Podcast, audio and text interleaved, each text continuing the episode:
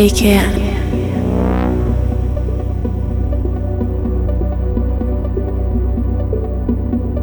Take it all of me.